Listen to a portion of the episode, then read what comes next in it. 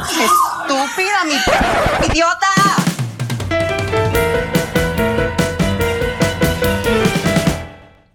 Hola, bienvenidas y bienvenidos a esta segunda temporada de Estúpida Mi Podcast, un podcast del Club de Lectura Iconografías. Mi nombre es Jesús y hoy me acompañan, como siempre, Esteban. Hola. Y Sebastián. Oli. Como hace rato no estábamos en estos lados, queremos contarles cómo va nuestro 2021. ¿Cómo va tu 2021, Esteban? Pues bien. Suenas convencidísimo. ¿Ya hiciste el propósito del gimnasio? Sí, el del gimnasio sí. Eh, eh, ahí es donde uno dice sí, pero he comido como una bestia. Pero es que todavía es febrero. Sí, Ah, todavía bueno. tengo como las ganas de final de año. Ustedes empezaron con ganas. Yo, Eh. yo, sí, yo sigo como en el mismo mood del 2020. ¿Y cómo va Sebas con su propósito de no usar tanto Grindr? No, va mal. Todos mis propósitos. Ya ni me acuerdo cuáles eran los propósitos. Ah, conocer más gente, no usar tanto las aplicaciones. No, bailas. Yo no me acuerdo cuáles eran los míos. ¿Yo qué dije? Ah. Debí haber dicho cualquier burrada que no he Para salir cumplido. del paso, ¿no? Sí, que efectivamente no he cumplido porque ni siquiera me acuerdo. Yo creo que yo no he cumplido nada en el 2021. Años. Y ya, ese es como todo el resumen de lo que va en el 2021. Pero estamos muy contentos de volver a iniciar esta temporada de Estúpida Mi Podcast, que es nuestra segunda temporada. En la primera lo disfrutamos mucho y esperamos que todas las personas que nos escuchen también lo hayan disfrutado. Sí, sé que nos tomamos una pausa muy larga, pero es que estábamos preparando una segunda temporada con muchas sorpresas y con Y tenemos muchas- vida y pues queremos hacer. Estábamos cansadas, mi ciela, pues. Sí, entonces, pues teniendo también eso en cuenta, les tenemos como unas noticias para esta segunda temporada. La primera es que los episodios van a ser quincenales, porque pues sí, tenemos trabajo, tenemos otras ocupaciones, eh, pero, La comida igual, del gato no se paga sola. La renta. pero igual queremos continuar con el proyecto, entonces vamos a tener episodios quincenales y también vamos a tener más invitados en esta segunda temporada. Vamos a tener unas secciones de entrevistas para algunos temas de los cuales no somos expertos y vamos a concentrarnos más en algunos productos específicos para cada episodio en vez de hablar de varios productos o de la historia de los diferentes productos en cada, en cada episodio. Y para iniciar esta temporada vamos a hablar de un tema eh, que mezcla dos cosas súper divertidas, adolescentes y sexo. Vamos a hablar de... Eso sonó súper creepy. Sí.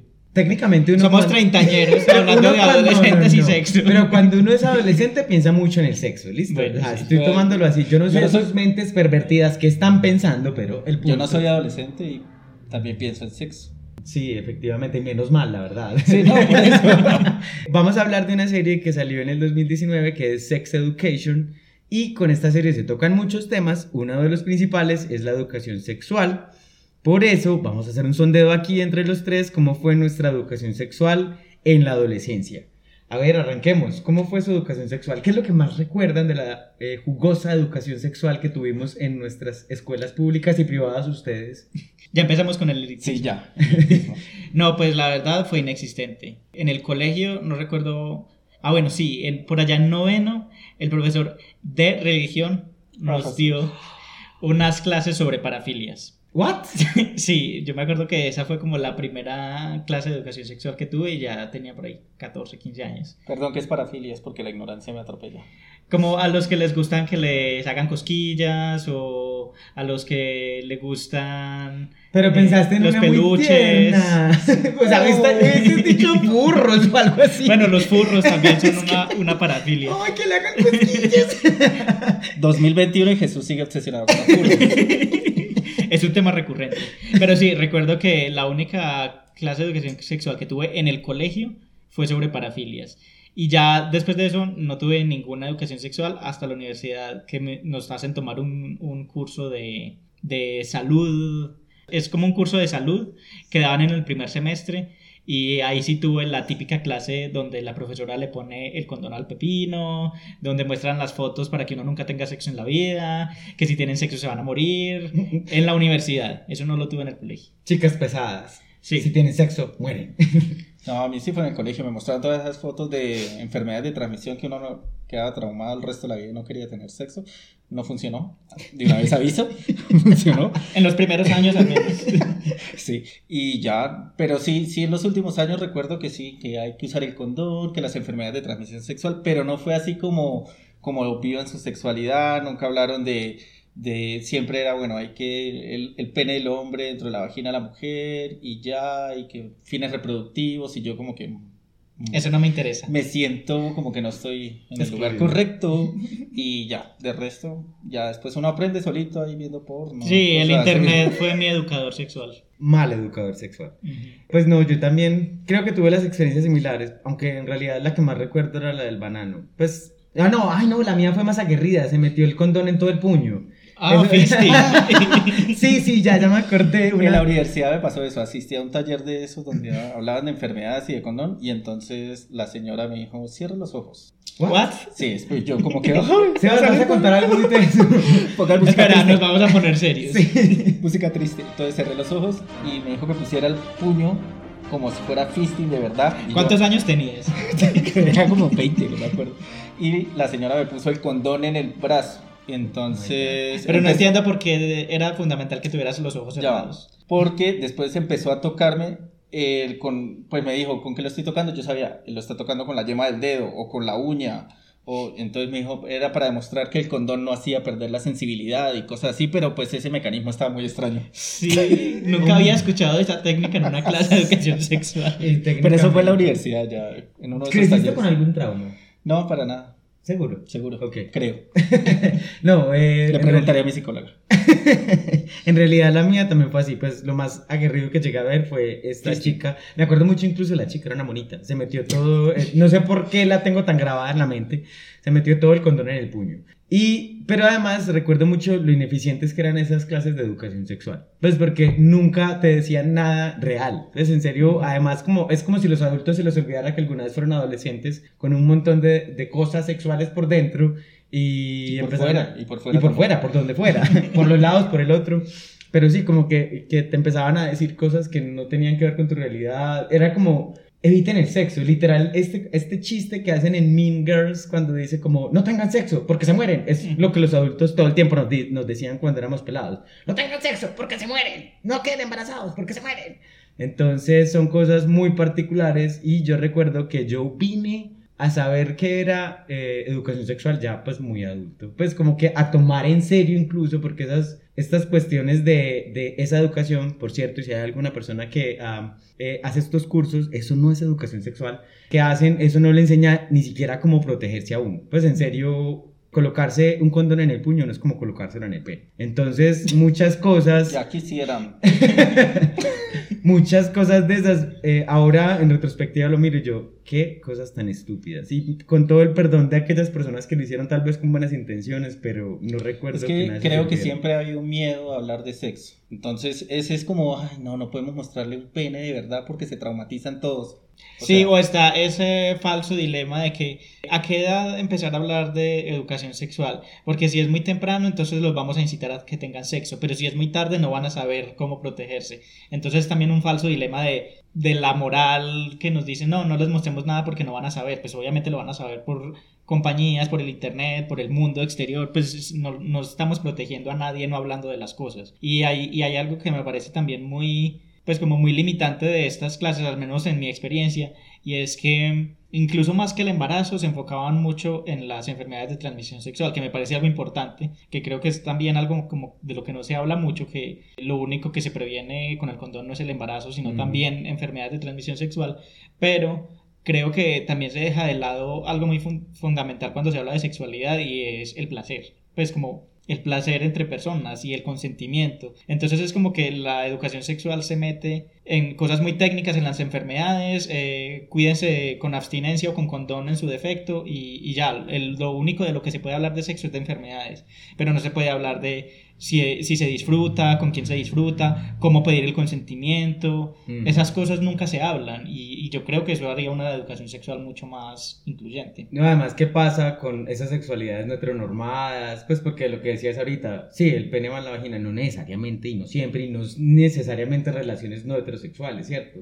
Ay, hablé como Uribe, perdón. Pues, pues, pero sí, no, no solamente, pues también las personas heterosexuales tienen sexo de múltiples formas, no solo así. Y algo también que me parece muy importante es la mayoría de nuestros papás tuvieron hijos a los 15 años. Porque están evitando que los adolescentes hablen, piensen o tengan sexo, ¿cierto? Hay, hay un montón de cuestiones que es entender que no lo puedes evitar, pero si tratas de hablarlo de forma serena, tranquila, yo siento que eso hace más bien que eh, meter terror, porque además eso que decías de las eh, enfermedades de transmisión sexual es muy teso porque terminan generando un estigma todo caótico sobre lo que son las enfermedades de transmisión sexual y eso no da, pues no enseña nada, da miedo. Y el miedo es el peor consejero que hay. Entonces, más de una persona no se hace la prueba del VIH porque justamente tiene miedo. Todas esas fotos feas que nos mostraban, por favor, no las vuelvan a mostrar. ¿Cierto? Como todas esas cosas que pasan generalmente en la educación sexual, no educan. En realidad solo dan miedo y el miedo nunca va a llevar a nada. Y lo otro es,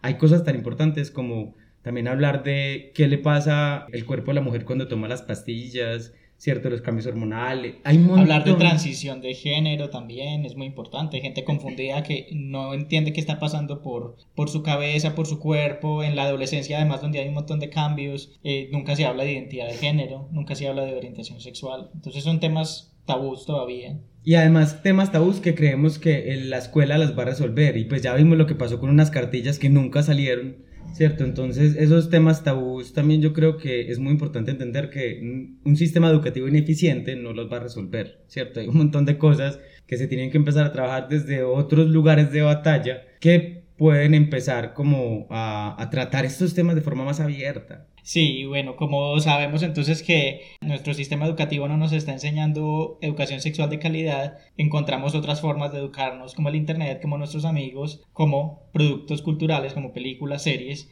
y de eso es lo que vamos a hablar hoy. Entonces, después de la siguiente cortinilla, vamos a hablar de Sex Education.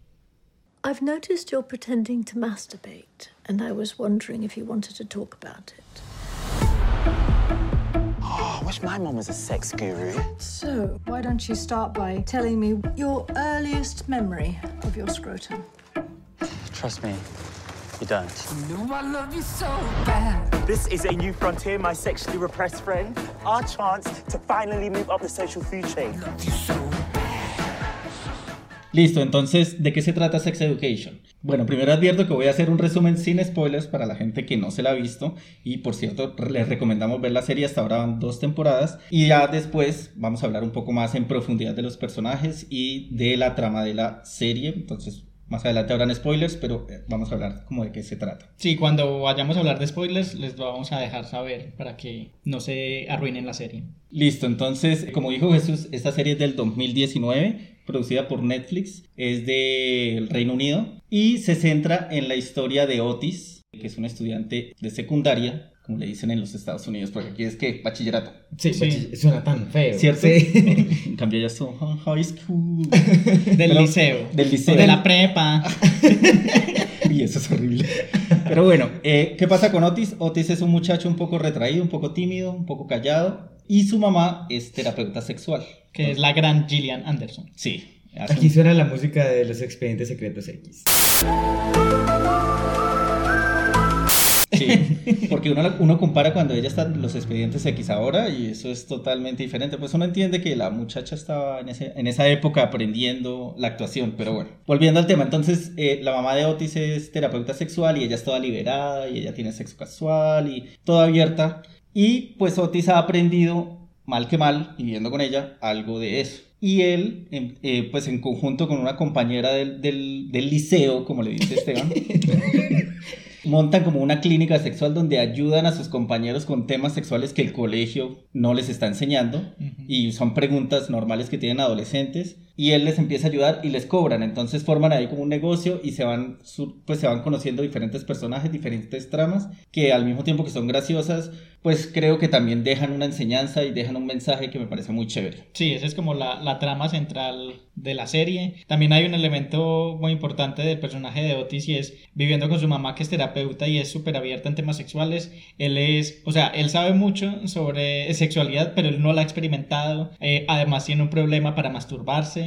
No lo hace, en realidad. Exacto, es una persona que es muy retraída precisamente por eso. Entonces, sí, es como ese conflicto de una persona que ha estado muy expuesta a la sexualidad, pero tampoco es capaz de experimentarla por sí mismo. Bueno, y como buenos maricas que somos, pues escogimos esta serie porque hay componente de diversidad, hay personajes LGBT y se tratan muchos temas que, pues sin importar la orientación sexual, funcionan. Sí, bueno, yo también traía unos datos curiosos de la serie que me parecieron interesantes para compartir acá. Es pues como la libretista principal del show que se llama Laurie Noon ha dicho en varias ocasiones que la serie es como un homenaje a John Hughes, que fue un director muy famoso de Estados Unidos que hizo películas de culto como The Breakfast Club o Pretty in Pink o Sixteen Candles, también las de Home Alone o Mi pobre angelito, las de Beethoven, pero sobre todo estas primeras de los 80 que eran de adolescentes, pues The Breakfast Club, que es un clásico eh, estadounidense de estas películas de,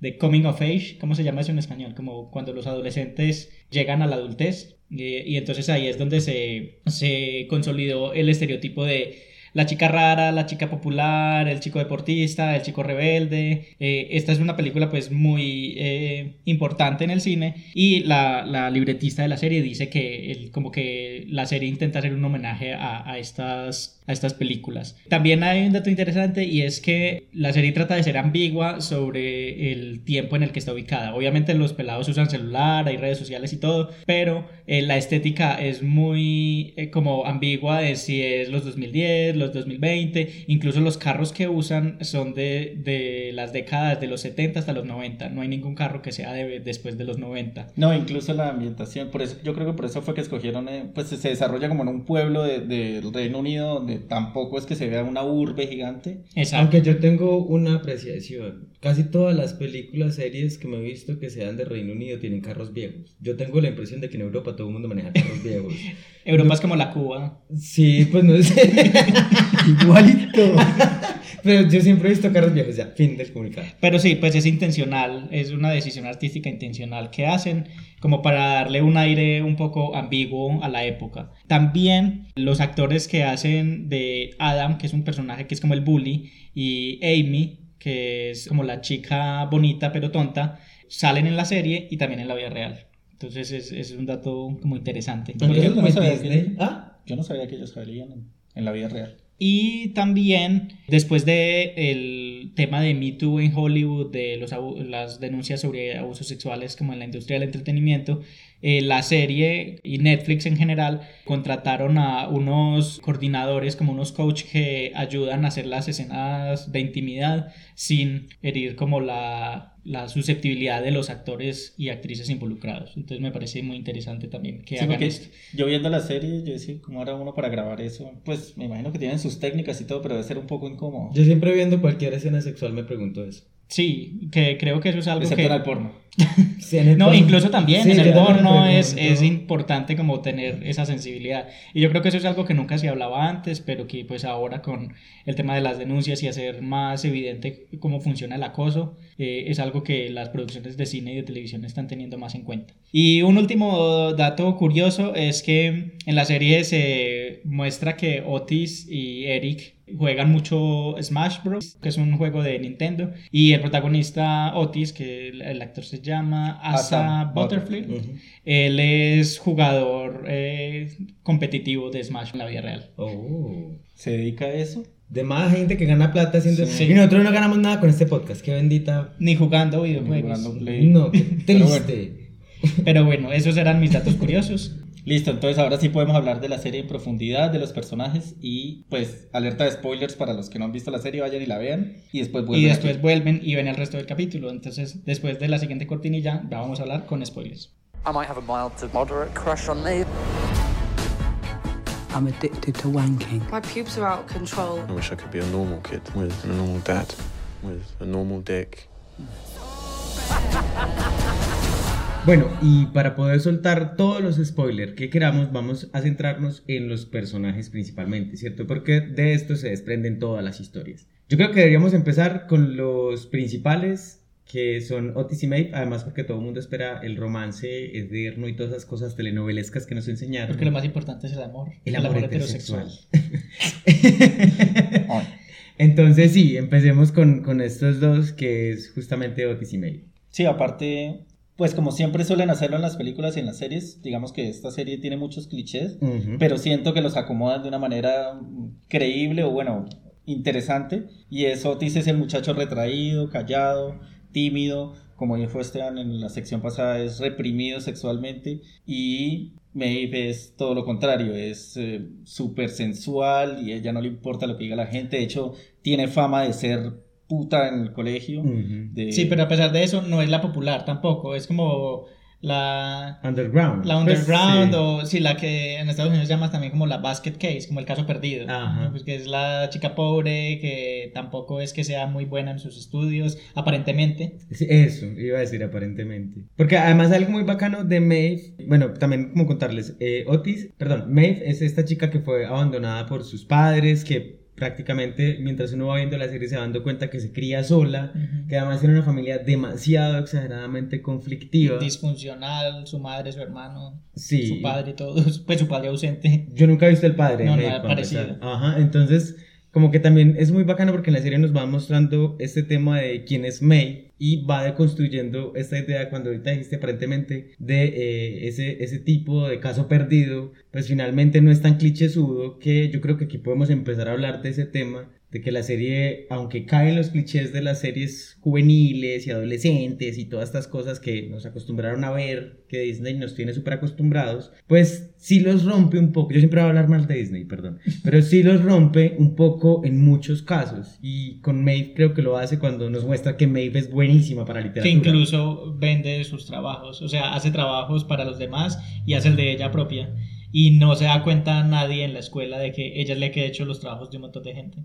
Y lo otro es que ahorita Sebas decía que Maeve es como sensual, perdón, pero ella no lo intenta hacer también. Y eso es algo también muy bacano de Maeve. Pues que ella es, pues porque es linda, pero no es como que ella lo intente, como ser así. Y a veces siento que le intentan mostrar la historia de ella, de lo ruda que es, es como defendiéndose de algo. Pues hay momentos donde uno ve que aparentemente Maeve está como tratando de esquivar a los demás. Aparte, eh, cuando hablan, pues como que es la mujer sexual y en el colegio incluso la tratan de la puta, es simplemente porque es la única que se atreve a hablar abiertamente de eso y que no le da pena. Y que es como la, la mujer que dice, sí, pues yo he tenido sexo y me gusta. Y digamos que en el colegio a las mujeres particularmente, porque los hombres que dicen eso, ah, sí, son los campeones y, y sí, es lo mejor y cuentan nuestras historias, pero si una mujer se atreve a decir eso y a decir, sí, no me importa, entonces la tratan de puta y creo que ese es también el, el, eh, el cliché que ellos mismos tratan de romper. Eso me recuerda un poco a esta película, ¿cómo es que se llama? Que es con Emma Stone, que es Eh, también ah, en el ECA, colegio, ECA, ECA, sí. que ella también dice que ser como vista como la puta le da estatus pero ella ni siquiera ha experimentado sexo, entonces trata como de montar toda una ficción alrededor de eso y es como lo mismo, incluso esa película es de hace mucho tiempo, es como de hace 20 años y vemos como que los colegios siguen 20 años, no. No, eso puede ser como 10 años. No estamos tan viejos. No está Sí, tan a ver, a ver. pero sí, es, es como esos clichés de, de la mujer que se atreve a hablar de sexo es puta, viene desde el colegio. Y está lo otro que los conectan, ¿cierto? Pues que como en todas las series juveniles, en todas las películas, bueno, casi todas las películas en realidad tiene que haber un interés amoroso porque no podemos vivir sin una película que no tenga un interés amoroso, al parecer. Eh, aquí conectan a Maeve y a Otis como un interés amoroso desde el principio, como siempre en tensión. Sí, ellos, eso es lo que llaman también el will they, won't they, como que siempre están y no, y no van a estar, pero después vuelven y hay un conflicto, entonces se separan, pero es, es como que el hilo conductor de la serie es que ellos van a estar, pero nunca pueden. Siempre hay algo que los interrumpe. Ujú. El caso es que estos dos personajes totalmente opuestos, con características muy diferentes, se unen para montar esta clínica porque pues por una situación que hay con otro de los personajes se dan cuenta que Otis es muy bueno en ayudarle a la gente a resolver sus dudas y sus problemas sexuales. Entonces ella lo ve como una oportunidad de negocio porque ella necesita plata. Y entonces Otis como se siente atraído por ella, pues acepta este, este negocio y de ahí se empieza a desarrollar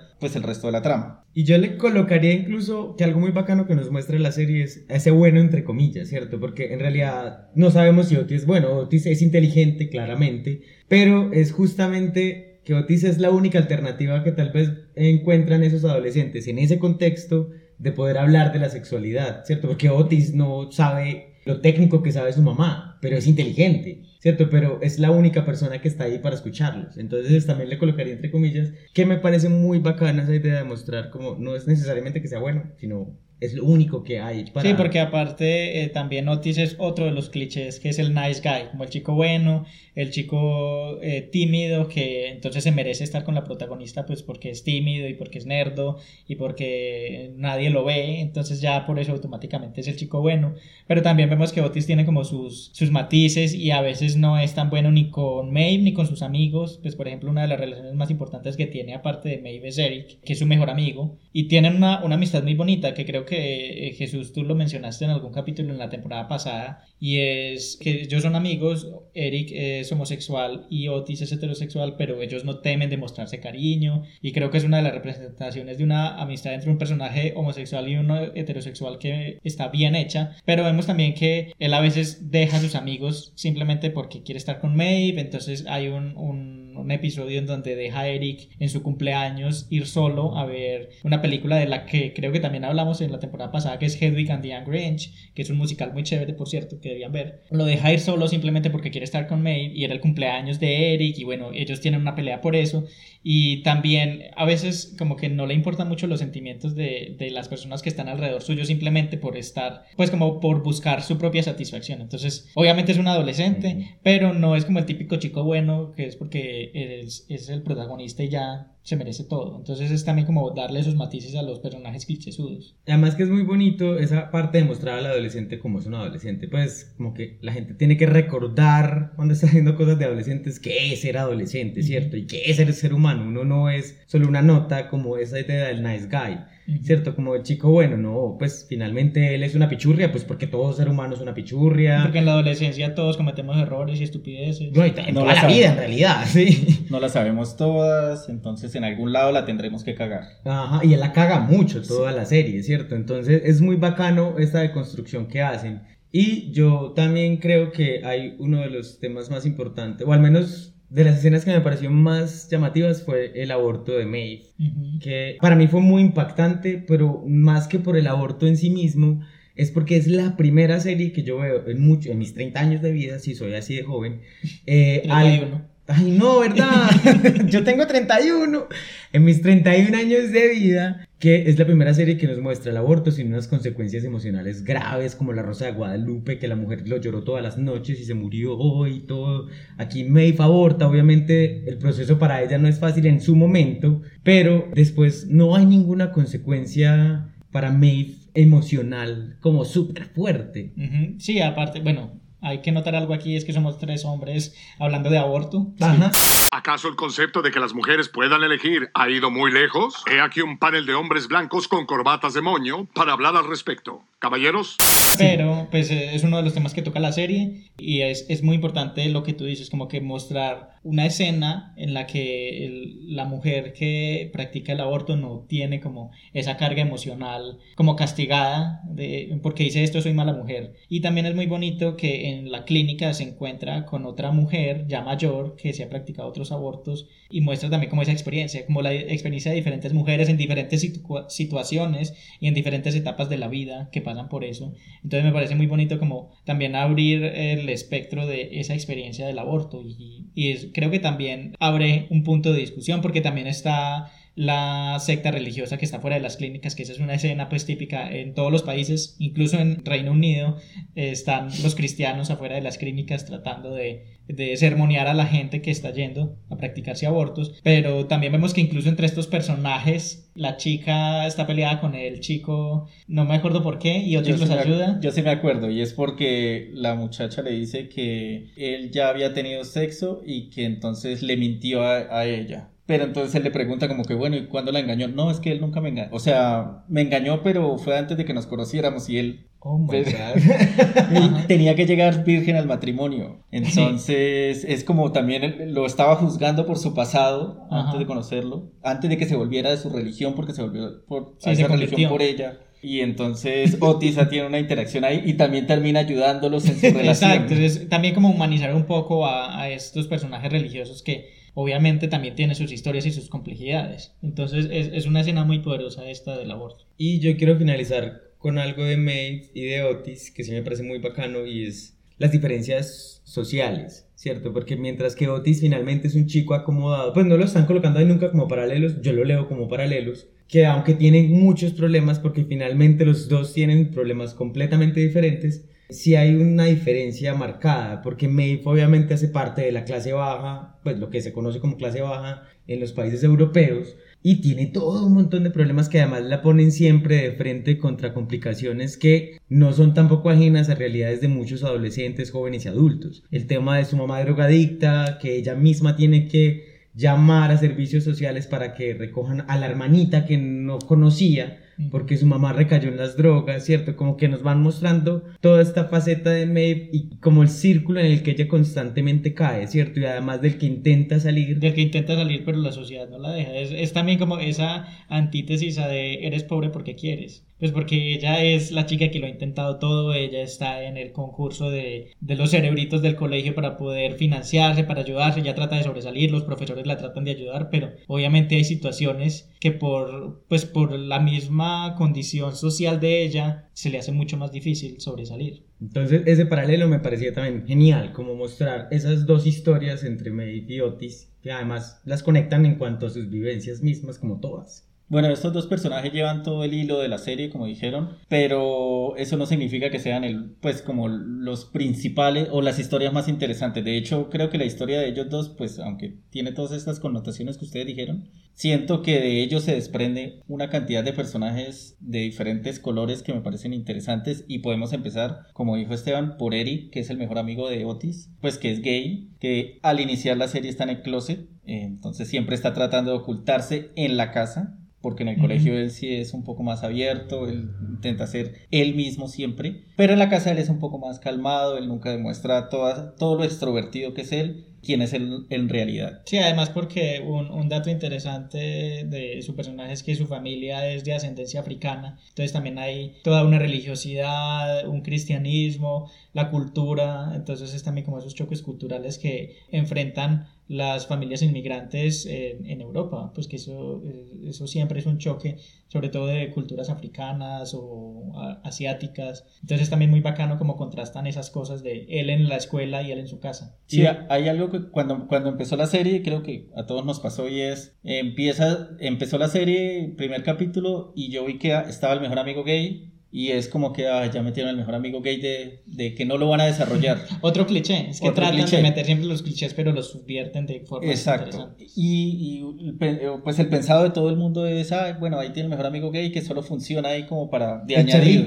Exacto, para que lo Sí, de hecho, ese fue mi conflicto inicial con, con él. Al principio no me caía muy, muy bien porque yo decía, es el amigo gay charro, chistoso, y no va a hacer nada más que eso. Pero, pero con el pasar de los episodios, uno ve que le desarrolla en una historia que de verdad lo toca, pues en lo personal me llegó mucho la historia de él y me pareció muy interesante. Entonces es, es, algo que yo le veo positivo a la serie y es por fin alguien desarrolló la historia del mejor amigo gay del protagonista. Y hombres heterosexuales, entienda. Uno también puede tener amigos heterosexuales siendo homosexual. Ahí Eric y, y Otis nos lo mostraron. Pero hay algo que me parece muy bacano que lo tocas porque se me vino a la cabeza y es que él no podía expresar quién era en la casa, pero en la escuela sí. Y aquí no pasa eso.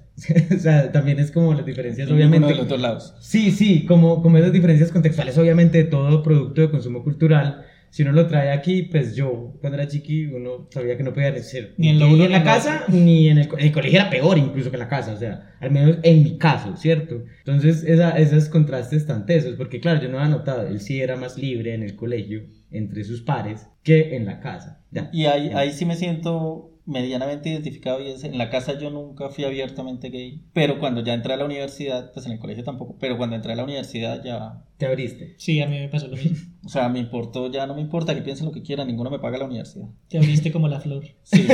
como la flor. Como la flor, como la flor.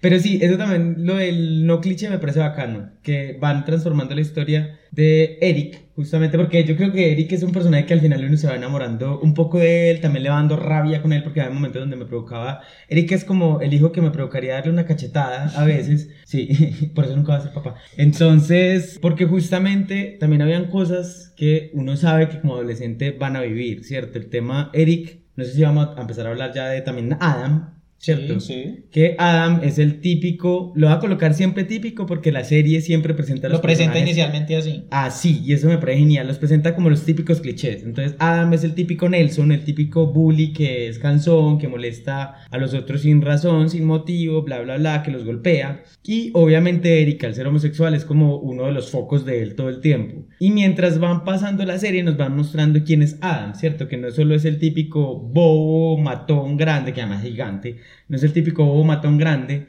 sino que además tiene todo un montón de conflictos en su casa, con su papá que es el rector del colegio, y, y todo lo que le pasa a él Que además es un mojigato. De aquí a la China. Horrible, como casi todos los rectores, no entiendo. Como todas esas cosas que nos va mostrando de Adam van convirtiendo a ese personaje como en otro, en otro personaje. Y lo estoy mencionando porque también aquí muestran una especie de romance, aquí podemos soltar clichés que sean, ¿cierto? Una especie de romance entre obviamente Eric y Adam posterior, que ahí por eso digo, me provoca pegarle una cachetada, pero no porque esté mal, porque obviamente son adolescentes, sino porque el man fue el bully de él toda la vida y como que en el último capítulo de la segunda temporada es como vamos a dar la sensación de que podemos quedar juntos. Entonces yo dije como fue tu bully toda la vida, o sea, te, te, te matoneó, ¿por qué? No importa, puede haber sido una persona muy humana, pero te matoneó. Sí, es como el, el mensaje problemático que puede dejar la, la serie. Claro que aún no lo sabemos porque quedó en punta. Eso es como el final de temporada de la segunda temporada y va a haber una tercera, entonces no sabemos cómo lo vayan a desarrollar. Pero sí, es, es como uno de los mensajes problemáticos de como víctima y victimario terminan juntos y felices. El síndrome de Estocolmo. Exacto, entonces sí, igual creo que también con el personaje de Adam exploran y le dan vida a ese estereotipo del bully, eh, que es lo mismo que hicieron con Eric, que le, le dan vida al mejor amigo gay y también le dan vida al bully del colegio, que nunca Que no sabemos es qué solamente me levanté y hoy quiero golpear a todo el mundo, sino que le exploran su vida y todos sus problemas y qué pasa en la vida de él para que termine desahogándose así. Pues no decimos que siempre sea así, pero, pero pues en, en el caso de este personaje Adam, sí. Ni pues, que sí, sea justificable tampoco. Exacto, Sí. no es justificable. No es porque mi papá es un hijo de puta, yo, Yo- tengo que ir a golpear a todo el mundo. Sí, pero igual hay algo que tener en cuenta aquí, es que es una serie de adolescentes, Ajá, o sea, sí. tampoco podemos juzgarlos como si fueran ya adultos formados con las consecuencias de sus actos, sino que son menores de edad, entonces están cometiendo errores y, y son los momentos en que son más vulnerables a la influencia de los adultos en la vida. Incluso hay momentos muy tiernos de Adam. Cuando él vuelve del- de... Ah, porque el papá lo manda para una academia militar eh, como castigo. Esa academia es horrible. Allá lo sacan, vuelve, consigue un trabajo y ahí conoce otro personaje del que vamos a hablar ahorita. Pero es con el único personaje que puede hablar como realmente, que es el primer personaje que no lo ve como el típico estúpido grandote, sino que le dice algo, ya no me acuerdo qué era, algo muy bonito y él entre toda su tosudez la abraza, ¿cierto? Sí, que La es a Ola, el personaje de Ola. que es el personaje, la abraza y esa escena me parece muy linda, que ella también se queda sorprendida y que él le dice como, pues nunca había tenido un amigo, ¿cierto? Eso también me pareció como Sí, que es como la única que lo ve como una persona y no como el bravucón del colegio. Eso me pareció una escena súper linda, como cuando él abraza a Ola, eso para mí fue como, oh, Y también las escenas cuando sale con Eric a romper cosas, a romper porcelanas. Y no dice mucho, es como, esa es su forma de expresar, me gusta estar contigo. Ven conmigo, co- acompáñame en este momento. Entonces es un personaje que no sabe comunicarse, es retraído, pero también tiene mucha rabia guardada y vemos también lo que esa rabia puede hacer, o sea, las consecuencias de guardar esa rabia y de reprimirse. Entonces es muy interesante, pero también volviendo un poco a Eric antes de pasar a, a otros personajes, su otra, digamos como, él tenía dos opciones, eh, que era Adam, pero también Rahim, que Imagínense, más de dos personajes gay en una serie. Y sí, Ah, se va eso ya es demasiado. Y además dos opciones. Entonces él tenía como estas dos opciones y que creo que Rahim también tiene como puntos problemáticos. O sea, además de un corte de pelo feo. Ay, no me digas no. Sí, creo que es, es un personaje un poco eh, como muy metido, muy Intenso, intenso, stalker, como que- acosador. Entonces, eh, sí, es como el chico que es abiertamente gay y no le da pena hablarlo. Y entonces al principio eso impacta mucho a Eric. Pero creo que también es muy poco respetuoso de la vida de él. Es como que siempre, simplemente quiere estar con él porque sí y que le diga que sí, que quiere estar con él y ya. Pero no lo ve más allá. O sea, no ve quién es Eric como tal. Y algo que me gustó es que también desdibuja ese cliché, ¿cierto? El, que te acepta como eres y que es libre de ser la persona correcta, porque en realidad a mí me resultó incomodando mucho Rahim. En, se llama Rahim, ¿cierto? Sí. En muchas cosas me, me resultó incomodando y es que en verdad era muy creepy. O sea, para mí es como, como yo no quería conocer a una persona así, pues es como todo stalker, como que se quedaba mirándola así, y eso me parecía en verdad como un asesino en serie, era como, como lo miraba. Entonces me parece bacano, o al menos en mi mente, sí desdibuja esa idea de el que es sensible y te acepta como es ese que es, ¿no? Así Al porque es artístico y porque es abierto con su sexualidad, que también está bien, Ajá. pero eh, incluso llega a ser un poco irrespetuoso en la escena en que Eric lo invita a la iglesia cristiana de su familia, que incluso es una familia que ya lo aceptó, que eso también parece muy bacano de la historia de Eric, que inicialmente es como retraído con su familia, pero ya cuando el tema sale, su papá lo acepta y le dice pues que está preocupado por él por, porque no quiere que lo hieran,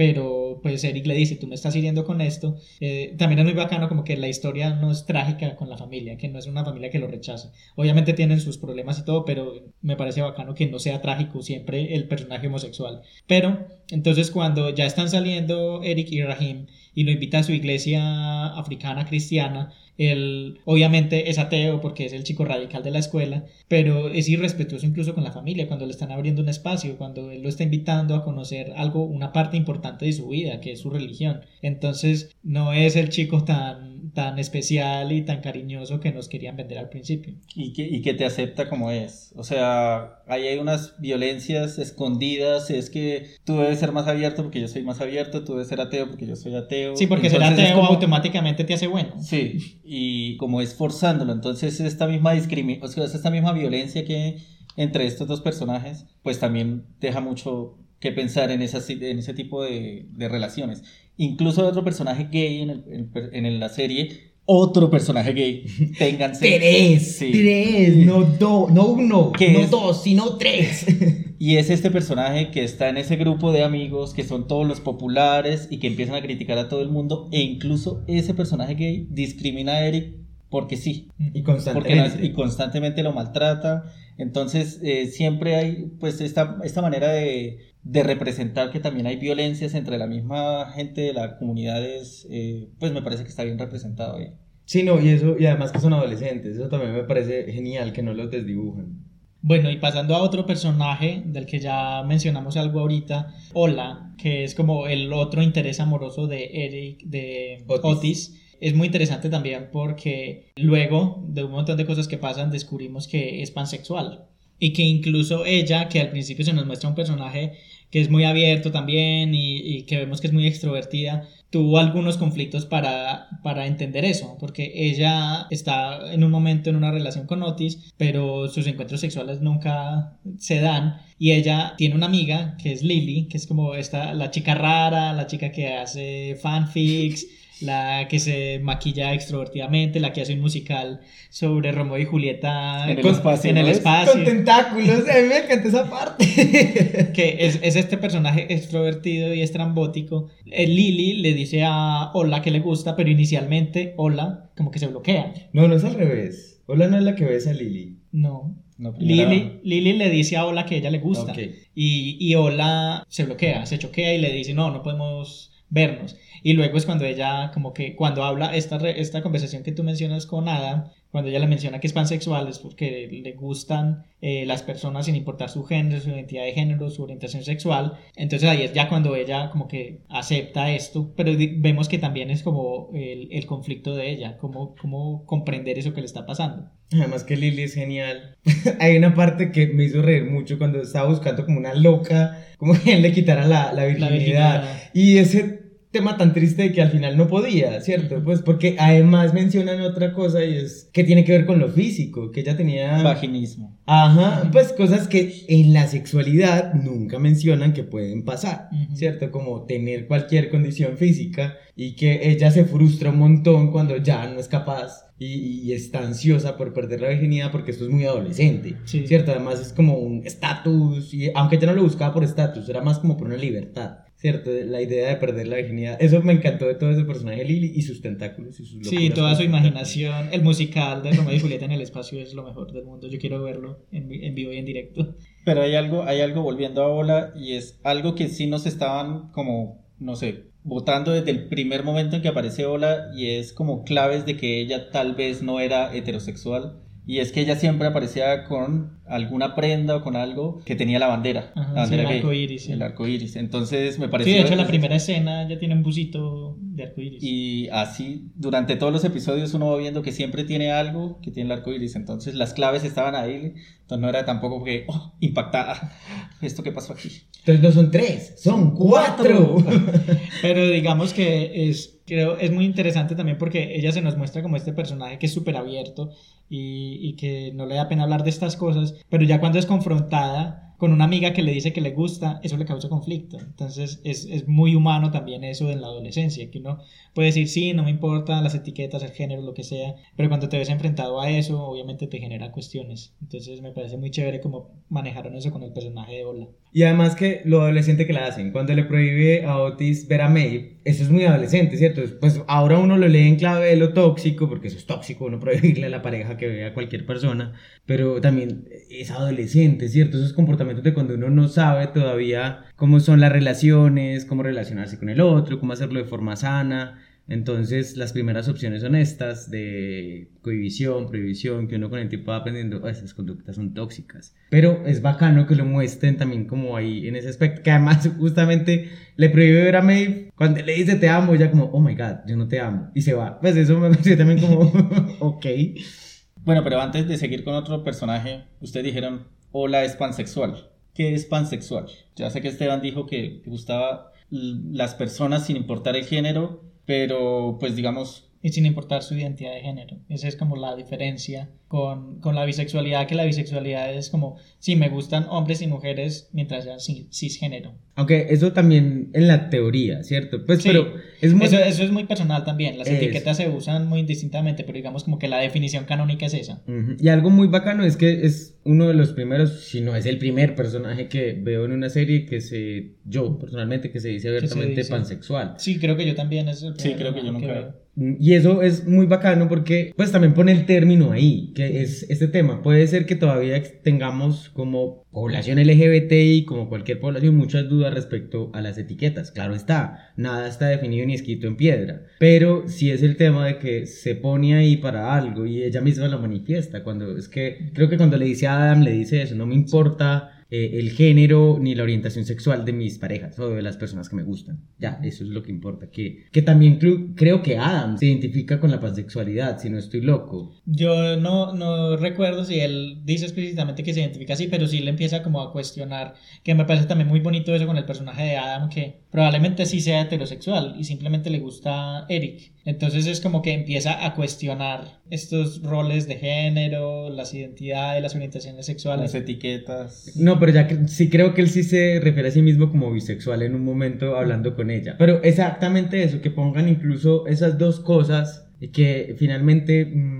la gente actualmente dice como qué maricada pues que se inventan tantas etiquetas para todo, pues esas etiquetas existen para explicar un montón de cosas en un mundo donde solo existen al parecer dos géneros binarios, ¿cierto? Entonces que salga todo esto es una respuesta a esas cosas y que se manifiesten en un producto de consumo cultural para adolescentes también me parece muy bacano. Sí, obviamente ellos no profundizan mucho en el tema porque tampoco es como la intención de la serie, pero están ahí y lo ponen en la mesa para discutirlo. Yo creo que otro tema del que podemos hablar es el estereotipo de la rubia tonta, ¿cierto? Que hay un personaje que me encanta y me parece espectacular porque también nos lo presentan como la rubia tonta, la... Amy. Ah, Amy, la bobita, todo esto, que era la primera novia de Era la primera Adam. novia de Adam, sí. Sí. Pero que en el transcurso de la serie, ¿cierto? También lo mismo que pasa con todos los personajes, la van transformando en un personaje no tan estereotipado. ¿cierto? Y que además tiene un montón de problemas, efectivamente. Pues como todo adolescente, porque ella quiere ser popular, pero a la vez también quiere seguir manteniendo su amistad porque es muy buena amiga de Maeve, pero sabe que si sale con Maeve es una condena Sí, es como que social. tiene su amistad con Maeve en secreto, pero es súper buena amiga también. Ajá. No le interesan mucho los estudios, pero le encanta cocinar. Entonces Y cocina como- horrible, pero no le importa. Y es como este personaje, bueno, porque no le interesen los estudios canónicos, no es tonta. Ella también tiene sus aspiraciones. Y es un personaje muy tierno, a mí me parece muy tierna. Sí, además que no, yo siento que no lo utilizan para uno uno reírse de ella. Se ríe uno de las situaciones que le pasan a veces, claro, como todos los personajes. Pero también hubo un momento donde yo dije que teso este momento, porque ella en la segunda temporada enfrenta una situación y es que un hombre se masturba estando ella montada en el transporte público y le eyacula en la pierna, Sí, en, en el, el pantalón. pantalón. ¿Cierto? Y es muy bacano porque lo van mostrando primero, pues bacano no, la situación es horrible, pero como muestran la situación, porque ella se lo toma como pensando que no pasa nada. Sí, que- inicialmente ella misma se niega qué pasó. Como que, ah, sí, sí, como que, ah, sí, eso pasa y ya. Y se limpió y siguió, intentó seguir su vida normal. Ajá. Y Maeve, que es su amiga, cuando le contó, Maeve se quedó así como, no, es que eso no es normal. Y ella, ah, no, pero ya. Y se empieza a desarrollar como ese apoyo entre las mujeres, entre las, pues entre todos los personajes, la mayoría de personajes femeninos. También, pues antes de llegar a eso, ella inicialmente se niega a eso, pero después no es capaz de subirse al bus porque ve al man que le hizo esta, este acto de acoso Pues en todas, en todas Ajá. partes. O sea, en su cabeza lo ve en el bus, entonces ya no sigue yendo al colegio caminando porque ya no es capaz de montarse al bus. Entonces vemos cómo esto va eh, generando como una bola de nieve emocional para ella. Entonces también nos muestra cómo funciona el abuso, que el abuso no es simplemente violación, que también es como otra discusión que nos muestran y es hay esas microagresiones que dejamos pasar, que ella misma dice, ah, sí, eso pasa, eso es normal. Y es como esos micromachismos y esos microabusos que en la vida cotidiana decimos, ah, sí, eso pasa en el transporte público y ya. No, y, y las secuelas, esa parte, porque ella siempre se vestía muy lindo y, y cuando eso pasa y pasa el tiempo, ella empieza como a procesarlo de la forma como lo procesa, ella se empieza a vestir diferente, Ujú. ¿cierto? Incluso la mamá solo le importa como, ¿por qué estás vestida así? Eso también me pareció muy... Que tampoco puede hablar con la mamá. Eso Ajá. me parece súper teso. Que no tenga la confianza para hablar con ella porque es una figura súper distante. Que ni siquiera tiene una conexión con ella. Y es que yo creo que eso es lo bacán. Son adolescentes viviendo historias de adolescentes, ¿cierto? Y me parece que también hace rato no había una serie que abordaba ese tema de qué pasa con la mujer cuando es abusada, ¿cierto? Y de cualquier tipo de abuso. ¿Cómo lo procesa? Pues cómo procesa una persona, cómo puede procesar una persona cuando es abusada en una sociedad donde el abuso es normalizado. Y todo lo que pasa con ella lleva a lo que Sebas nos estaba contando. Sí, lo que, lo que le estaba diciendo hace un rato y era, pues cuando ella empieza a exteriorizar y a, y a contar su experiencia con otras eh, mujeres, todas se dan cuenta que todas han pasado por algún tipo de agresión, pues igual, muy parecida, y se unen ellas y, y la escena en, el- en la que ellas van y la acompañan a subirse al bus para que ella pueda ir al colegio es muy, muy bonita, para ayudarle a, a Amy a superar ese miedo, a superar el trauma, a procesarlo de una mejor manera y pues como que dar el mensaje de tratar de exteriorizar todas estas situaciones, que buscar apoyo es bueno. Sí, y el, mensaje también de estamos juntas, que también es como uno de los mensajes del feminismo, que es que las mujeres cuando están juntas y comparten sus experiencias y se creen entre ellas y se apoyan, es, es, es la- esa sororidad que tanto se necesita. Es, es una escena, ellas están en detención, no me acuerdo por qué fue lo que hicieron, la profesora las puso en detención y las pone a escribir como que tienen ellas en común y no encuentran nada porque son, son todos los personajes, o creo que la mayoría de los personajes femeninos que son súper diferentes entre ellos, está la inteligente, está la ruda, está la popular, está la plástica y no encuentran como que tienen en común y lo triste es que lo que encuentran que tienen en común es situaciones de acoso. Eh, y eso es lo que las empodera finalmente también, que es también problemático que lo que una a las mujeres sea el abuso. Pero eh, sí, esa escena de cuando todas llegan a la parada de bus para ayudarle a encontrar el valor de volver a montarse al bus, me parece una escena muy linda y creo que es de mis escenas favoritas de toda la serie. Yo creo que es un primer momento, bueno, no, hay muchas series que lo han abordado, pero es un primer momento para las series adolescentes empezar a abordar justamente estos temas que tanta falta hacen en la educación sexual, justamente, y es el tema del acoso, ¿cierto? Pues, ¿qué ¿Cómo es acoso? Y cómo lidiarlo, porque, porque nadie habla de eso en ninguna parte, ¿cierto? O, o solo grupos selectos, no selectos, perdón, grupos empoderados, es la palabra, hablan de eso, ¿cierto? Feministas, por- pero ¿por qué solo en ciertos espacios? O sea, se debería exter- Y extender. que cuando alguien sí se atreve a hablar de eso, a denunciarlo, o no le creen, o la revictimizan, o los eh, conductos regulares de los colegios o instituciones dicen, no, estás segura de lo que estás haciendo porque le vas a dañar la vida a este pobre muchacho. Y entonces es como revictimizar y precisamente por eso es que las víctimas no hablan. Ujú. Entonces, eso, eso me pareció muy espectacular de- del personaje de Amy, que además es eso, como que uno, uno pensaría la, to- la típica tonta rubia que nos vendieron, porque así no es que sean, sino que nos vendieron en las series juveniles, y llega y se transforma en otro personaje que también tiene vida. Y yo creo que justamente hay que hablar de otro estereotipo que es Jackson, el típico chico popular, eh, deportista. Este es como el jock. Sí, que está buenorro, Está pues. muy bueno. Ajá, sí. Muy el- bueno. el típico chico que empieza con un romance con Maeve. Ah, bueno, el hijo que abortó Maeve incluso era de, Era de de él, que ella nunca le contó tampoco. Pero empieza así, como el típico chico popular, fortachón y todo, que es muy guay, todo esto, qué genial. Y nos van mostrando su historia, que además crece con dos mamás, que eso también Sí. me pareció. Ah, Otros dos personajes. otros dos personajes. Esto hay una agenda escondida aquí. Todos los juristas están diciendo, si ven que es verdad. es la agenda gay. Entonces me parece muy bacano porque muestran como toda la presión que a él le ponen para que sea este deportista, para que siempre salga adelante, además que casi que le pintan un destino que él no puede escoger, incluso él para escogerlo tiene que lastimarse a sí mismo, que eso también me parece muy brutal porque el- lo que la mamá hace, que finalmente eso es acoso, ¿cierto? Pues como el obligarlo a hacer una cosa. a entrenar todos los días y que tiene que ser mejor y superar sus récords y ser el mejor deportista. Y cuando él incluso manifiesta de muchas formas, como no quiero, porque él no lo hace tampoco nunca directamente, porque un adolescente no es capaz de hacer las cosas así, o no, a veces no lo sienten, pues no, No, siente y- cómo hacerlo. Y también por otro tema, y es que él ve que como que lo único que une a su familia es él, porque sus mamás siempre están peleando y están como al borde del divorcio, que me parece también muy bacano eso, que muestren con una pareja de lesbianas ya consolidadas con un hijo, que en las parejas diversas pues también hay conflictos y también hay separaciones y también hay divorcios, porque también creo que está esta carga de mostrar de que, bueno, ya alcanzamos el derecho del matrimonio, entonces tenemos que tener el vivieron felices para siempre. Y pues no, no siempre pasa y las parejas diversas también se divorcian y también tienen conflictos. Y es también como este estándar doble estándar que hay sobre las familias homoparentales de que tienen que ser más perfectas que las Que las familias heterosexuales. Es como que no pueden tener ninguna falla porque entonces si una falla, todas las familias homoparentales ya son malas. O sea, hay un montón de grupos atrás esperando que fallen. Y la presión de Jackson de estar ahí, o sea, que me imagino que mucha gente siente, pues muchos adolescentes sienten, no solo, pues en este caso de Jackson con familias homoparentales, sino familias heterosexuales, sienten que son como, como cuando los padres se divorcian, no, es que fue culpa mía, entonces esa presión que él tiene, más toda la presión, eh, el personaje me parece muy... Muy chévere, aparte que está bueno, como ya dijo Jesús, lo va a repetir el resto del episodio. De- está bueno, está bueno, está, Está bueno. bueno, sí. Pero sí, Jackson me parece un personaje muy bien desarrollado porque pues le muestran todos sus matices, como es muy sociable, es muy amigable, pero también como que se quiere, quiere, quiere tener su adolescencia, quiere vivir, quiere salir con sus amigos y no puede por, por esta presión.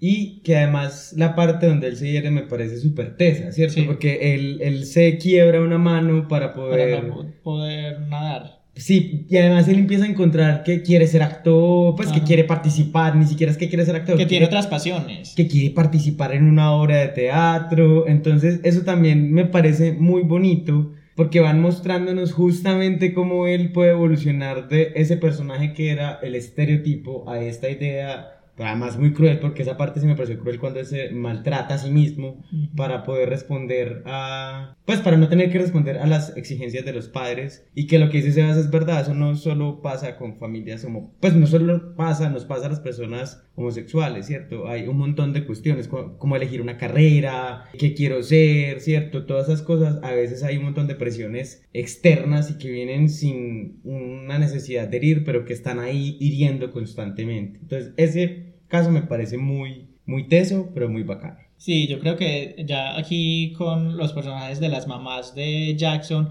podemos pasar a otra parte importante de la serie que son los personajes adultos. Que la serie es una serie adolescente, los personajes principales son los adolescentes y sus historias, pero todos los personajes adultos que hay alrededor de ellos también tienen unas historias y unos trasfondos muy interesantes. Entonces, ¿por qué no empezamos por Jean, que es la mamá de Otis? Para mí es el personaje, mi personaje favorito de toda la serie, es Jin. Incluso, yo sé como dijo Esteban, es la- una serie de adolescentes y Jackson está bueno, como dije, pero mi- Por tercera vez.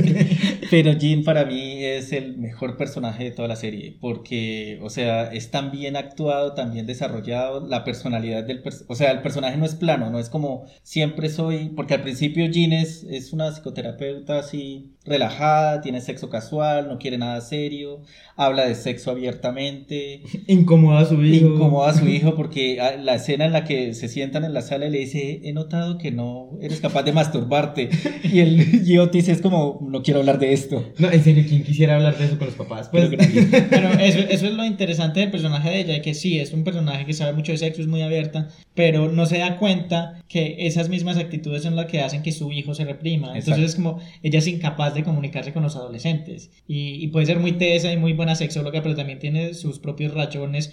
También cuando muestran que el- la ruptura de ella con el papá de Otis fue problemática y que hasta cierto punto no lo superó y que hay como una competencia de egos entre ellos dos. Entonces es muy bacano porque no es el personaje perfecto adulto que se las sabe todas, sino que también muestran sus fallas. Ni, ni necesariamente porque sea tan abierta es lo que uno conocería como la mamá cool. Ajá. ¿Cierto? Porque sí parecería la mamá cool, pero a la vez Otis tiene demasiados problemas con eso de la mamá Exacto, cool. porque no conoce barreras, o sea, no, el hijo está incómodo con eso y ella entra a su cuarto, eh, pues obviamente viven en la casa de ella, pero es un hijo adolescente y cuando uno está adolescente empieza como a, a mostrar sus, sus barreras hasta donde quiere que lleguen sus padres y ella es incapaz de, de reconocer eso y lo irrespeta también. Es tanto que uno cuando es adolescente oculta cuando se masturba. Él fingía que se masturbaba. Eso me parecía súper divertido Sí. además. Porque era, Subvierte eso. era el primer episodio que él pone la revista así y el papel, eh, la- los Kleenex con crema. Ahí. para que la mamá no lo moleste. Eso me pareció como, ¿what? Pues yo cuando era adolescente ocultaba que me masturbaba. No. Y él le, tiene- él le tocaba fingir porque no era capaz. Pero sí, ese personaje me parece, aparte que la actuación de ella me parece, Sí. no sé, me parece muy Ella bien hace hecha. la serie, sí. Es, vale mucho la pena nomás por ella. O sea, todos los personajes son buenos, todos los que nombramos son espectaculares, pero a mí el que me atrapó fue el personaje de ella. Digan la verdad, porque ya son Y adultos porque se identifican está- más con los adultos. Bueno, sí, también. También. Ya estamos viejos entonces. No mentiras, pero algo que también me gustó mucho, mucho del personaje de ella es que por una cuestión que ya no me acuerdo cuál es, ella termina trabajando en el colegio de Otis, más incomodidad para Otis, en serio, pues como que la mamá termine trabajando de consejera sexual en un colegio, debe ser horrible. Pero el punto es que cuando ella empieza a trabajar en este colegio, empieza a darse cuenta de que no es capaz de entender la mitad de las cosas que le pasan a los adolescentes, que también es muy diciente ese tema de cómo cuando vamos creciendo la academia nos va permeando de todas esas cosas, nos vamos olvidando que hay experiencias sencillamente que son completamente diferentes, como la de la juventud, la de la adolescencia, y que tienen un montón de cambios y que todos pasamos por esas cuestiones tan duras de la adolescencia y ella se da cuenta de que le toca como rediseñar su forma de trabajo para poder llegarle a los pelados. Esto me pareció espectacular. Incluso ahí muestran, me parece chévere ese el contraste que muestran porque todo esto, todo esto que hemos contado, Otis y Maeve pues siguen con su clínica de ayudar a los demás y de resolverles preguntas. Sí, incluso están compitiendo. Entonces llega un punto donde la mamá está siendo la psicóloga del colegio y Otis atendiendo a los estudiantes también y muestran como ella no es capaz de conectar y Otis sí relajado, pues relajado dentro de su, puede decirse relajado de Otis porque él no es Nada relajado. nada relajado. siempre anda nervioso, parece una gallina con cocaína. Pero, pero él sí es capaz de conectar y de capaz de ayudarle a resolver, porque tal vez nos dan a entender que él se puede poner en los zapatos de los Sí. adolescentes porque él es un adolescente. Y porque él los conoce, porque son sus, pues no son sus amigos, pero son sus compañeros, sabe el contexto en el que se mueven. Eso, eso también me pareció muy espectacular. De Jane, de Jean, perdón, y, pero también el tema de las presiones maternas. Cuando ella empieza una relación, justamente, además porque ella le o sea, si había algo que era específico, ese personaje era para hacer incómoda la vida de Otis, que se hace eh, novia o empieza una relación con el papá de la novia de Otis también. Sí, eso es muy raro. Es que, o sea, en serio ese personaje está hecho para incomodar a Otis hasta la fac. Pero también es muy teso como muestran que ella tiene que dejar esa relación por un momento porque ella sabe lo incómodo, pues empieza a notar lo incómodo que es para su hijo, ¿cierto? Como, como los sacrificios maternos, porque además nunca muestran al papá, solo lo muestran al final de la, de la segunda temporada como el típico idiota. Sí. Eh, entonces es como las cosas que tienen que ver con las maternidades tan difíciles. Sí, Y- porque aparte es una madre soltera. Ah, y que incluso esa parte de cuando le dicen eh, que está embarazada otra vez, que ella se pone a llorar, pues, eso también es muy diciente, ¿cierto? Y que va a ser muy interesante cómo desarrollan eso, porque también es una maternidad más madura. Ella ya es una mujer mayor y cómo lo va a afrontar. Entonces me parece muy chévere lo que hacen con el personaje de ella. ¿Y cómo lo va a tomar Otis? Sí, no, eso va a ser otra incomodidad para Otis, por cierto. Sí, y otro tema también con Jean y, y el novio o lo que sea, este, el, el plomero o el mecánico sueco, es que inicialmente ella también era este personaje, ay, no, yo no busco una relación, yo solamente quiero sexo sin como sin ataduras, pero también como que esto nos, nos va mostrando las como los problemas emocionales que ella tiene y como esos asuntos que no ha resuelto de su separación con su primer esposo. Y el man también es súper parco y súper seco y, y le dice bueno si no quieres nada conmigo suerte Chao, pero entonces suerte. eso también la va confrontando a ella misma con ese, ese fingido desinterés amoroso que tiene y que después la hace enfrentarse a sus emociones Sí, en definitiva ese es mi personaje favorito, pero no es el único adulto en toda la serie. Hay otros adultos que también le desarrollan historias interesantes, como es el director, que es el papá de Adam. Ujú. Eh, y su esposa Y, su esposa. pobre esposa Pero además que también empezó como un cliché de la esposa... Pues, Abnegada. Sí, la esposa abnegada, que no hablaba, que dejaba que hicieran todo con Adam, lo que papá quisiera.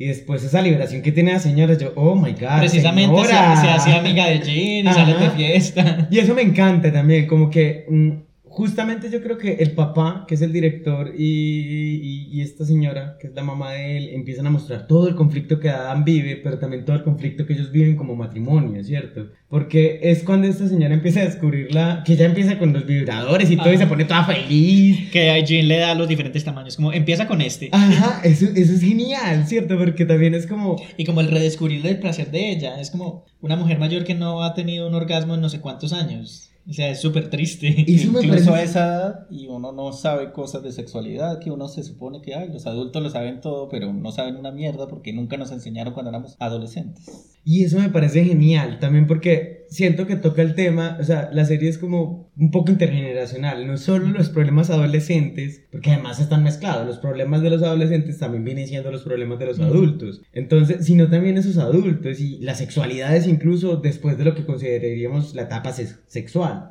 ¿cierto? Los adultos que ya son adultos casi que están entrando, no en la tercera edad, pero sí en la edad media, y todo- edad media, sigo diciendo, en la mediana edad, sí, llega el feudalismo. ¿no?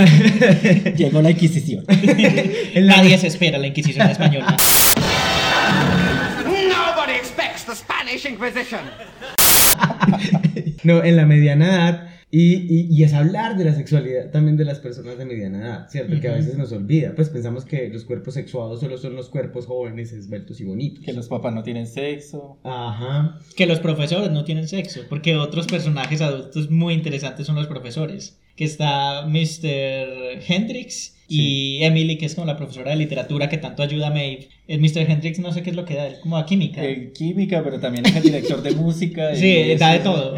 También hay un momento donde lo ponen a dar clases de educación sexual y, Y que, el otro, puede. que el otro le pregunta cuál lubricante es. me-?" Ay, porque nunca se habla de eso también, ¿cierto? ¿Cuál lubricante es mejor para no dañar el látex que el condón? Y el man se queda como. Para el sexo anal. Ajá, y el man se queda como. o sea, literal, uno hace esa pregunta en un colegio y lo sacan. Pues aquí, en Colombia. Entonces, ese tema de los, de, de los fetiches o, o cuestiones de los adultos, que es que el man, le, ella le quiere. Ella quiere que él le hable sucio, como que la trate mal, y él no puede. Yo me reí mucho. nervioso, sí. que era lo que le decía. Yo no me acuerdo, pero eran, eran, o sea, es como... Como hacerle cosquillitas. Y que incluso él le pide ayuda a Otis. Entonces, un adulto, un profesor, una figura de autoridad que no está seguro de un tema sexual, le pide ayuda a uno de sus alumnos. Entonces es también como, no nos la sabemos todas y, y la sexualidad es para hablarla. Y yo creo que esto me pone como el punto en algo importante y es como esas consecuencias de no hablar de sexualidad, ¿cierto? Yo creo que todo lo que le pasa a los adultos justamente de esta serie también es todas esas consecuencias de que nunca se hable de la sexualidad, ¿cierto? De que nunca se explore la idea del placer, de que nunca se explore la idea de la sexualidad, de los fetiches, del cuidado. Eh, eso también me parece muy bacano, como que esos contrastes que hacen entre adolescencia y adultez tienen también que ver con todas esas eh, secuelas y consecuencias. Sí, es necesario hablar de sexo, mi ciela. Hablen, hablen, cuéntenme todas sus cosas de sexo. Oh, sí. Y bueno, creo que este es un muy buen resumen como de los personajes principales. Obviamente habrán otras historias que no tocamos por el tiempo, pero eh, son los personajes que más nos interesan y con los temas de los que queríamos hablar. Eh, entonces, eh, ahorita vamos a hablar de unas conclusiones y espero que les guste lo que quisimos hablar de Sex Education.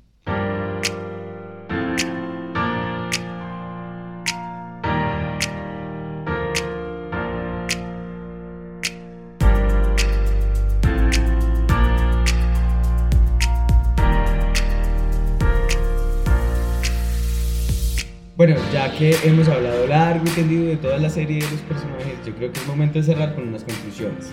Yo creo que para mí lo más importante es que si bien la serie no siento que sea el boom de las series en estos momentos, ni que sea la mejor serie del mundo, sí tiene algo y es como un paso adelante y muy bacano de mostrarnos a los adolescentes, ¿cierto? Es una serie que tiene un público target, que son los adolescentes, pero los muestra también de otra forma diferente y rompe esos estereotipos que siento que en el cine lo han empezado a hacer. Estas películas Disney Cast, no sé cómo llamarlo, de Disney horribles con las que crecimos. Tienes un odio de No, horrible, Disney. sí, en serio. La persona que me va a entender que yo empiezo a odiar ya mucho a Disney. Eso no era siempre. Yo era fan de Disney, ya lo odio. No te voy a seguir invitando a ver WandaVision. Ay, no, ¿verdad? Ay, no. Ni odio, Marvel, sí. odio a Disney adolescente. Amo a Disney y MCU. No, mientras no. El punto tiene que ver con cómo nos muestran a los adolescentes y con el montón de clichés y que llega una serie a decirnos, no mi ciela, si no es. ¿Cierto? También son personas, seres humanos, que tienen un montón de, de, de cuestiones que no necesariamente hacen parte de un cliché.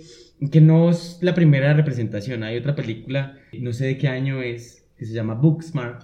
No sé, pero sí es reciente. Es como, Ujú, de, es como el 2019, yo creo Sí. que es muy bacana y muestra también este típico cliché de la, de la chica nerd que es súper dedicada al estudio y que tiene que ser eh, la mejor, tengo que ser siempre el mejor. Tengo que ser siempre el mejor. Entonces, que te canta en este episodio. entonces van mostrando cómo ella al final se va dando cuenta de que esos amigos que además construimos con un estereotipo, la chica popular y todo eso, pues no son tan brutas como nos las pintaron, que también pasan a universidades, que también hacen una vida, que también construyen todo un mundo, que el chico popular no necesariamente es un burro insensible, ¿cierto? Entonces, Sí, como- hacen lo mismo que hace la serie, que es de construir estos clichés. O sea, al principio nos los presentan así, que de hecho la protagonista es eh, la hermana de Jonah Hill, que es muy tesa, y es la chica nerda que simplemente porque es nerda dice, ay, yo voy a ir a una super universidad y ustedes populares, rubias, tontas, no. Y las rubias le dicen, ah, pero yo voy para Harvard.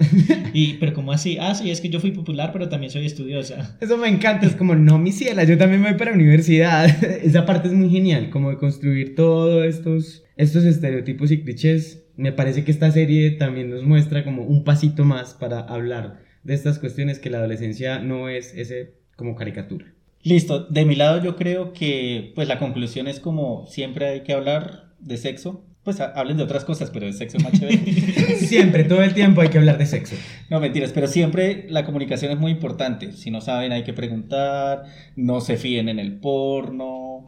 eh, hay que siempre estar en comunicación. Eh, uno no llega a una edad, no es que nosotros cumplimos 30, porque ya todos cumplimos 30. Nos echaste al agua. 31, 31. Eh, Yo todavía tengo 30. Ay, Ay, por Dios, no, el pollo del grupo. Oh. Lo soy. Bueno, ya, se calman. Pelea de vecinas. El caso es que no es que uno llegue a los 30 y ya todo lo de sexo uno se lo sabe, ya uno no tiene nada que aprender, uno está en constante aprendizaje, una constante exploración, uno todos los días está como que, bueno, yo me gustaría probar esto, a ver qué pasa, entonces siempre es como es tener la comunicación, tener, siempre estar abierto a, a muchas cosas.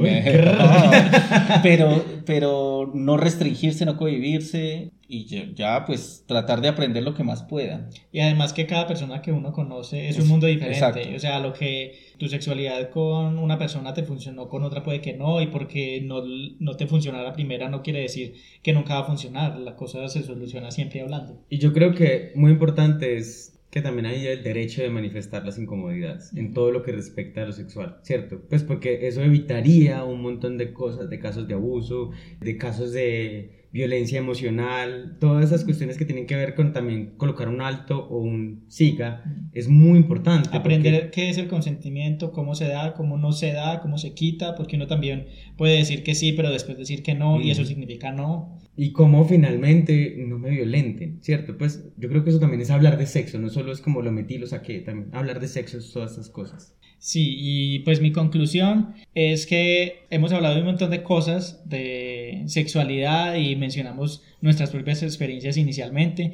y creo que hay algo que esta serie no lo trata en profundidad porque tampoco creo que sea su propósito y es el tema de enfermedades de transmisión sexual que es también una parte muy importante de, de la educación sexual. Pues ya al principio mencionamos que no debería ser el, el único enfoque, sino también hablar del placer y de estas otras cosas, pero no, he- no podemos negar que las enfermedades de transmisión sexual son algo muy importante y como son algo tan importante, vamos a dedicarle un episodio especial a esto, a enfermedades y también a VIH, que es como un tema que sigue siendo tabú, sorprendentemente, y que sé que también muchos de quienes nos escuchan, muchos y muchas de quienes nos escuchan, nos lo han pedido porque en las encuestas que hemos hecho eh, siempre sale recurrentemente.